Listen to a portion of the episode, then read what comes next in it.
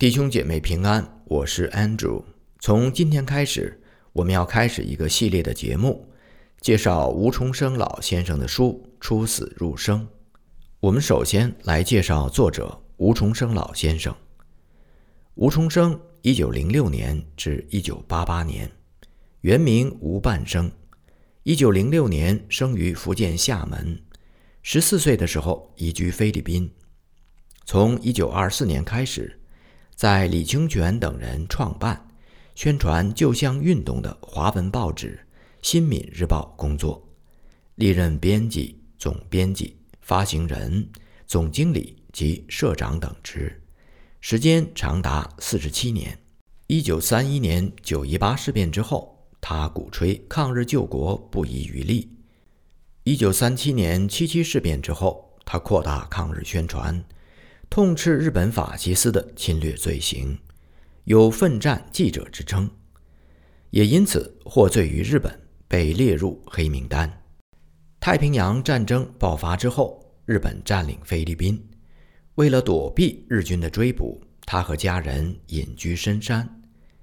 这本《出死入生》就是对他们一千一百零五天逃亡生活的详细记录。诺曼·文森特博士 （Norman Vincent Peale） 是纽约第五大街大理石礼拜堂的首席牧师，是全美国基督教界一位备受尊重的元老，也是当代一位知名的作家。他所著的《积极思考的能力》（The Power of Positive Thinking） 一书风行全世界，其影响力非常之大。下面是诺曼·文森特博士为本书所做的序言。许多年来，没有一本书像吴先生所著的《出死入生》，能够如此深地感动着我。事实上，这本书是一部关于伟大信心的文献。作者所具备的信心特性，即使在最可怕的环境中，仍然能够应付自若。这本书不是专讲神学与信心理论的，而是一天接着一天关于信心永不失败的真实经历的记录。我的朋友吴重生先生是菲律宾颇具影响的中文报纸《新闽日报》的社长，他激烈反对日本在远东的扩张，他是抗日言论的有力执笔人。也是反日群众大会的主讲人。然而，到了日军攻占菲律宾的时候，他成为了被通缉的对象，也是敌人所要竭力消灭的人物。就在这期间，吴先生带着家人和亲信同伴离开马尼拉，逃进了山中。他和他的家人在三年中艰苦度日，冒着时时被捕的危险。日军四处搜查，几次跟着他的脚踪。这本书描述了上帝如何拯救他们。吴先生深信，他的一举一动都可以从祷告、读经当中得着明确的启示。就是在仓皇危机当中，必须立刻做出决定的时候，他也是完全跟随上帝的启示。这种决定关系了他的一家。及其同伴们的生死安危。有时圣经的启示与其同伴的见解相反，吴先生仍然完全绝对的倚靠圣经的启示。按照他的说法，彻底顺从带来令人难以置信的安全。这里举例，吴先生凭借圣经启示带领他们冲过极大危险后的一个经历。这经历如下。我们被围在日军统帅山下奉文防线之内。那是一九四四年十二月，日军从西面退入我们的山区。按照人的想法，我们应该向东面走入更深的高山，和溃退的日军保持一段距离。我们祷告求问上帝，上帝的答案是圣经的约书亚记。约书亚记上说：“往西下去，直到海岸。那时，如果当面碰到日军，肯定会被杀死；往西则意味着要与日军相遇。但是上帝说往西，我告诉同伴们要往西。一部分同伴反对，并且与我们分开了。有十一个人决定不往西走，往东走，其中的九个人一去不回。我们遵从上帝的回答，上帝的旨意，往西走。我们碰到由前线退下来的日军，他们不曾伤害我们。我们也见到战场上的流沙，一匹白马从我们的背后跑到前面，踏在流沙上，越挣扎越沉下去。于是我们绕道继续西行。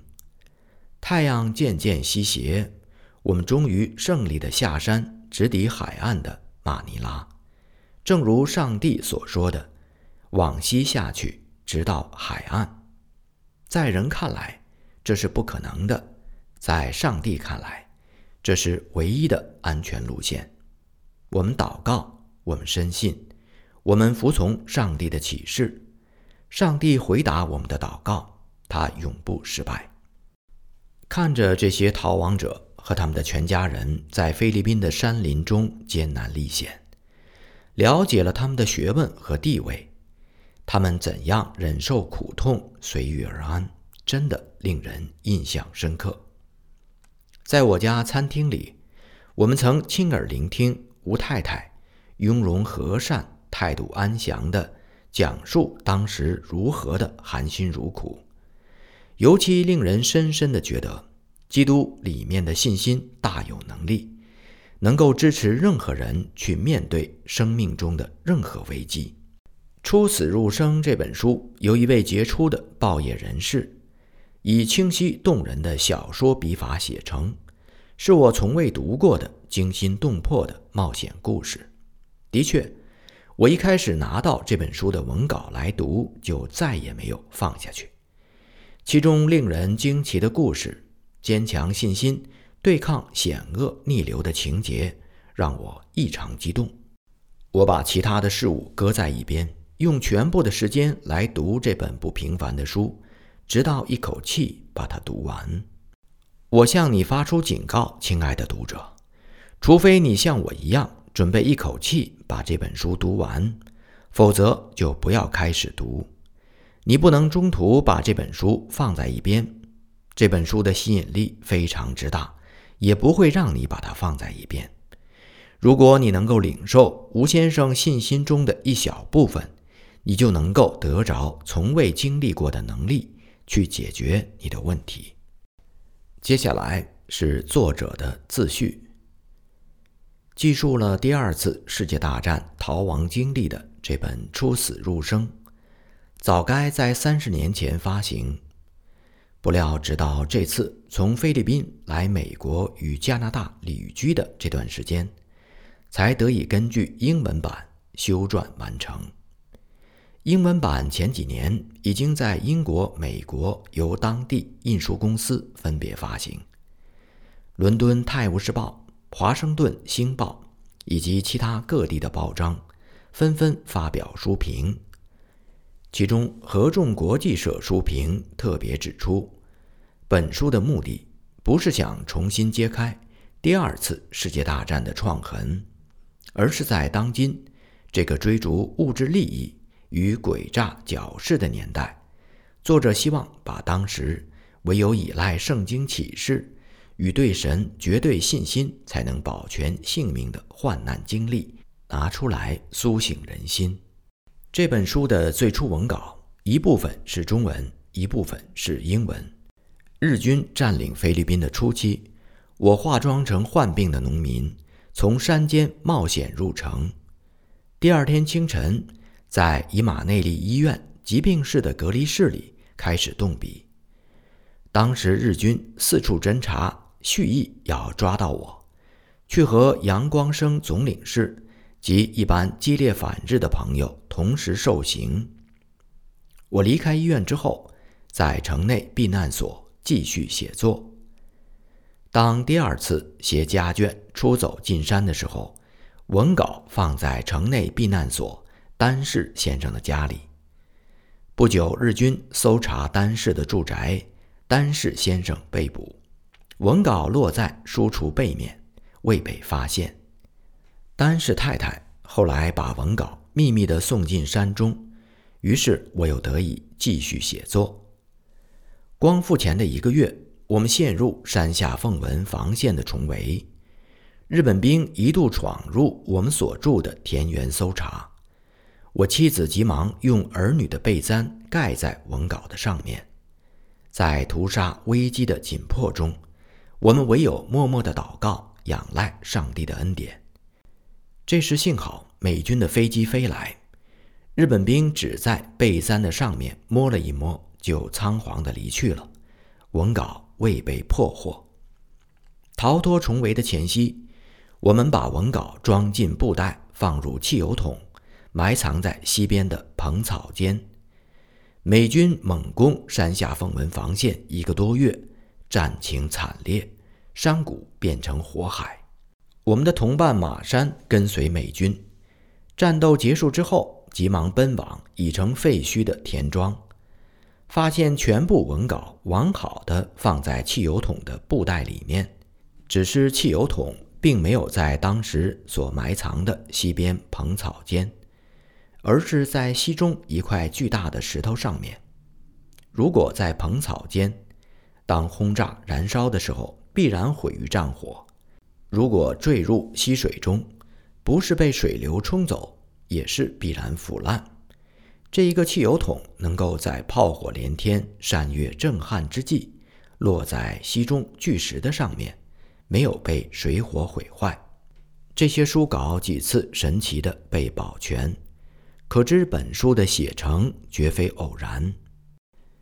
一九五六年，菲律宾共和国第三任总统麦格塞塞先生为本书写序言的时候，他说：“这一部书有其本身的时间性。”麦格塞塞是二次大战期间一位英勇的游击首领，当时支持我们逃亡的美籍牧师史德夫人。同时支持麦格塞塞的游击活动。日军在围捕史德夫人的时候，麦格塞塞就几乎同时被捕，而与史德夫人一同殉难。麦格塞塞对这部书的本质当然有着深刻的认知。本书的重心在于叙述二战时我们逃脱危险和死亡的奇迹。列举了在一千一百零五天逃亡中所得圣经的启示，证明上帝的话从古至今一样靠得住、用得着。几千年前靠得住、用得着，现在一样靠得住、用得着。无论哪一个时代、哪一个时日，只要信得着，就靠得住、用得着。麦克塞塞总统深信。这一部书有其本身的时间性，我本人也相信这部书不受任何的时间限制。三年的逃亡经历，惊险变化，曲折离奇，难以想象。不仅旁人难以想象，我本人也觉得难以想象。上帝怎样拯救我们从死里得生，绝对不是现代人所能够常见的。假如有人问我，是否愿意再有一次这样的经历呢？我坦白的回答：世界上没有人愿意再受一次这样的艰难困苦。可是逃亡的经历，在信心上与灵性上所得的造就，的确异常宝贵。我也绝不愿意把这三年宝贵的逃亡经历，去和世界上任何的东西进行交换。三十多年转瞬过去。三十多年来，每每在静思回忆中重温当时逃难的经验，加深体会了上帝的恩赐，以求灵力信心的加强。切望亲爱的读者能有同感。为什么这本书的中文版要在英文版发行之后好几年才出版呢？为什么这本书的中文版要延至战后三十多年？当我从菲律宾来美国与加拿大期间，才根据英文版修撰完成呢。这都不是我的预期。天下万事皆有定时，上帝各按其时成就其美好。我确信，这一次出生入死中文版的发行是上帝所定的时间。